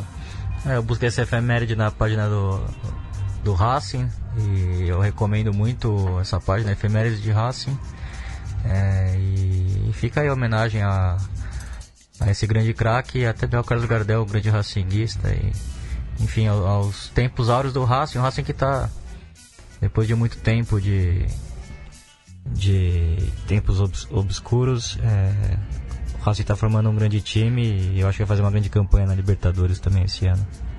Bem, então, é, no, no Empatadura, né, de, de autoria de José Sares e Henrique Carreira, Sotelo, ele está citado na, no, no trecho burlar a la defensa com passes e gambetas e ser como Ochoita el crack de, de la afición. Então, assim terminamos mais uma edição do Conexão Sudaca. Estamos de volta na semana que vem, como sempre, comentando a primeira rodada da fase de grupos. E o Gabri tem mais uma consideração. Só mais um abraço pro Célio Bruns aí, que Ah, vai sim, começar a trabalhar é. na Rádio Cidade da cidade de Brusque, Parabéns. da sua amada Brusque. né? Só queria enviar os parabéns em nome de todos Célio. nós aqui. Que tenha uma grande jornada, que tenha aqui a que, que curta muito é, a profissão, esse tipo de ofício, esse tipo de vida atrás do microfone e que possa ajudar a reforçar o, o bom jornalismo, o bom radialismo, né? E, e que seja o nosso correspondente quando o Marreco chegar em alguma competição continental. É isso aí. Bem, então passemos aí com a voz do Zorsal Criojo cantando Patadura. Hasta!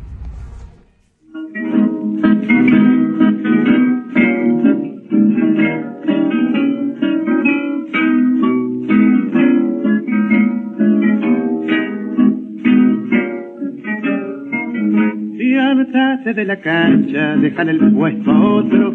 De puro patadura está siempre en Orsay. Jamás cachas pelota, la vas de figurita. Y no serví siquiera para patear un jar. Querés jugar de pobar y ser como Seoane. Pa' ser como Tarasca de media cancha un gol. Burlar a la defensa con pases y gambetas. Y ser como Choita, el cara de la afición.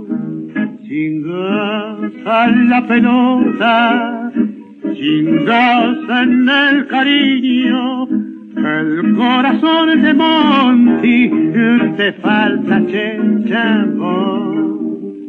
Pateando a la aventura, no se consiguen goles, con juego y picardía, viejo, se altera el marcador. Piénsate de la cancha que haces mala figura, con fulk y brusquedades te pueden lastimar. Te falta tecnicismo, colga los piparulos, de Lennyman hay puesto, si es que quieres jugar. El juego no es pautario, tenelo por seguro. Hay que saber cortarse y ser buen choteador. En el arco que cuida la dama de tus sueños, millón de enamorados se acaba de hacer gol. Déjate de aspamento, vos no tenés más chance. San ni toca pelota la base de puro ahogo. ¿Qué pasa si en el campo de amor donde jugamos? Mientras corres la liebre, te gano un corazón. Piénsate de la cancha, dejarle el puesto a otro. De puro patadura está siempre en Orsay. Jamás cachas pelota, la figurita. Y no serví siquiera para patear un gen. Querer jugar de fobar y ser como Giovanni, pa' ser como Tarasca de media cancha un gol, burlar a la defensa con pases y ser como Choita, el que era de la afición.